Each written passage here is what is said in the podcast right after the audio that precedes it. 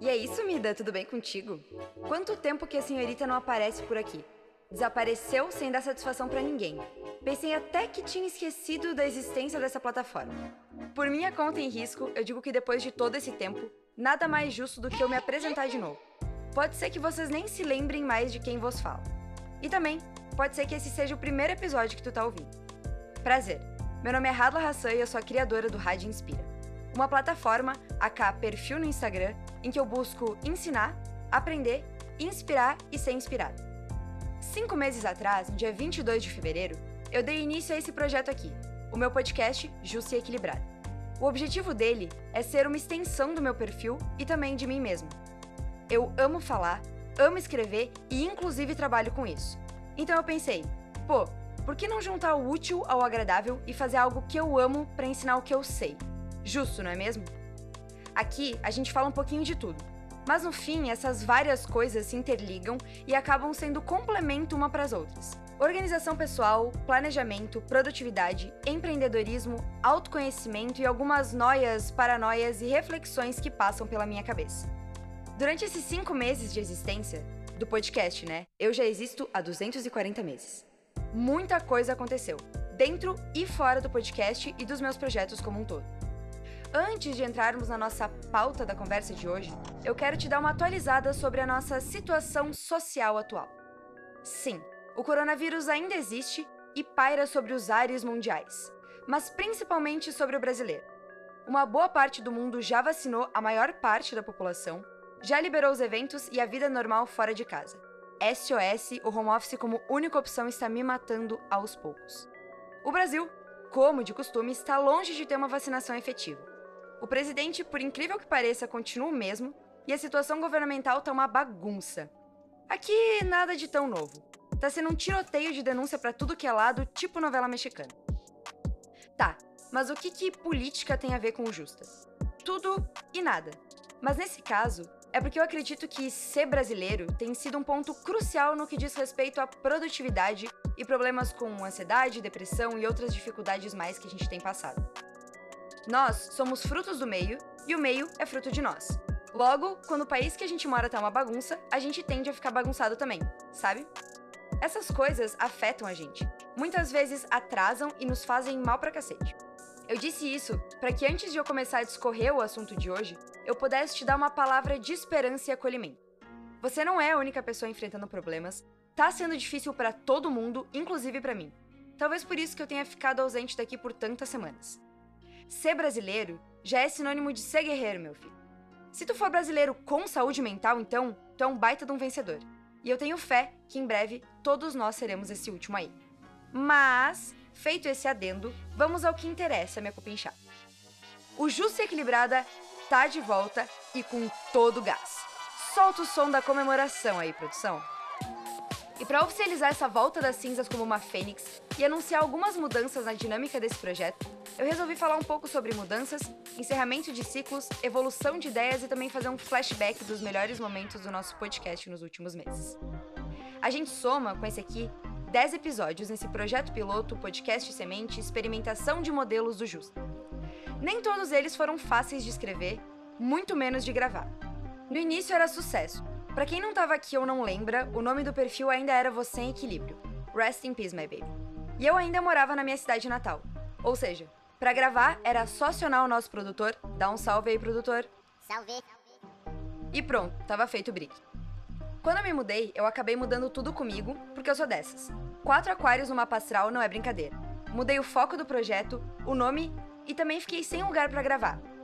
Onde eu moro, ou morava, não sei, era extremamente barulhento. Eu juro que era 24/7 sem paz. Só no domingo e olhe lá. Moto cortando giro, buzinaço, microfone nas lojas, trilegal e essas coisas tudo.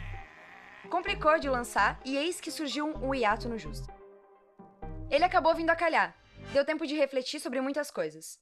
Qual que é o meu objetivo aqui? Será que vale a pena continuar gastando dinheiro que eu não tenho para esse projeto, sem ter um patrocinador? Inclusive, se tu quiser ser um patrocinador oficial do Justo e Equilibrada, vem zap.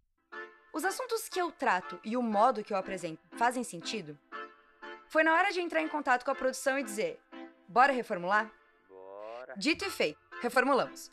Pensei em formas de deixar esse rolê todo mais dinâmico, atraente e gostoso de ouvir, sem perder o charminho que a gente já tinha. Uhum. Sabe, toda vez que eu lanço um episódio e ouço o feedback de vocês, eu fico mais certa de que isso que eu faço faz sentido. Ao longo desses meses, a gente falou sobre viver em equilíbrio, que é 100% possível, mas não o tempo todo. Crises existenciais e pandemia, principalmente crises existenciais na pandemia. Acho que não teve quem ficou de fora desse clubinho, infelizmente. Teve organização intuitiva e síndrome do objeto brilhante. A primeira é sobre ser o mestre dos magos, só que da organização. Ir pela prática, tática e intuição, fazendo um mix e dando conta das coisas. A segunda é sobre aqueles macacos que não param em galho nenhum. E nesse caso, os galhos são os projetos, ir de um pro outro e nunca acabar em nada. E claro, no episódio também tá a solução. Sim, teve mindset, mas foi um mindset muito além do coach e da banalização dessa palavra que significa tanto e pode mudar tudo na nossa vida. Produtividade, rituais, autoconhecimento? Sim, senhoras, tivemos isso também. E autocontrole e inteligência emocional. Falamos de séries também, unindo uma sitcom com uma baita reflexão sobre a nossa própria mente. E por último, falamos sobre como ser mais efetivo nas nossas execuções, trocando um projeto pontual por um projeto de vida. Mas enfim, bora falar das mudanças? Sabe essa vozinha no meio do vácuo que tu ouviu umas duas ou três vezes só nesse episódio? Pois então, ela é a nova integrante do Justa e se chama Minha Consciência. Oiê! De vez em quando ela vai aparecer para dar o palpite dela sobre as coisas, refletir sobre o que eu falo e servir de segunda opinião. Sim, mesmo que a consciência seja minha, a gente discorda muito, é verdade. Além dela, algumas mudanças rolaram já para os próximos episódios que eu poderia chamar de uma nova temporada, mas eu resolvi chamar de um novo capítulo. Por quê? Porque eu quis. Capaz, é porque eu acho que faz mais sentido com o que eu prego. Além de eu ser a louca da leitura, eu acredito que um novo capítulo remete mais a novas chances, probabilidades, possibilidades e reviravoltas. Enfim, a partir de agora, o rolê vai funcionar da seguinte forma: cada mês vai representar um assunto dentro desse capítulo. Serão quatro episódios por mês, como já estamos acostumados, mas serão três episódios seguindo a mesma linha de raciocínio. Não vai ser o mesmo assunto, mas a mesma pegada. Não, tu não vai precisar ouvir os três para entender e nem ouvir em ordem, que eu sei que tem gente que não gosta. Mas eles vão ser complementares, assim como eu e vocês. Oh, que fofa!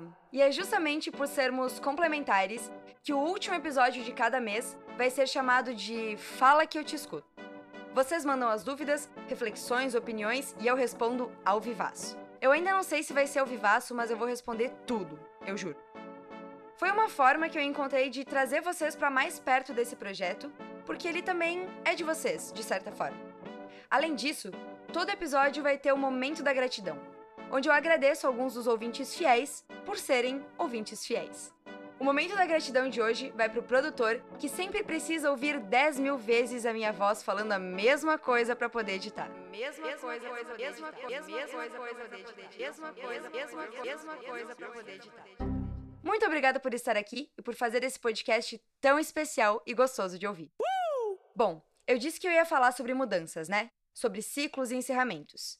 Eu vou ser breve quanto a isso, mas para introduzir o assunto e dar um time da minha voz na cabeça de vocês, eu queria que a produção colocasse tocar aí para nós Time, do Pink Floyd.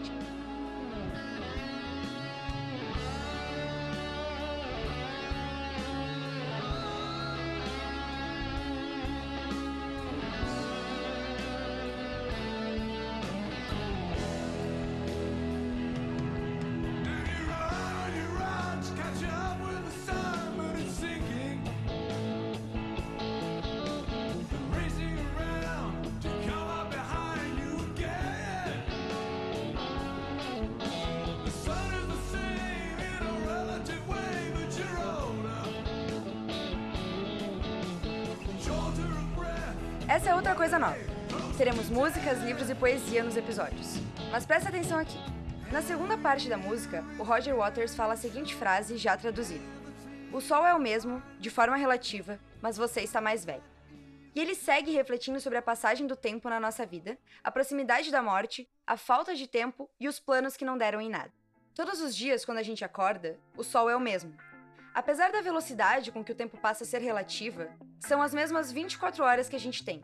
E realmente, Estamos mais velhos, mais experientes, com certeza. Mas o dia vai passar de novo. O tempo vai passando e eu acho que a maior burrada que podemos fazer é ter medo das mudanças. Não podemos ter medo de dizer não para aquela pessoa que toma conta da nossa vida simplesmente porque não conseguimos enfrentá-la. Não podemos ter medo de começar ou encerrar um projeto por ser muito difícil ou já termos começado.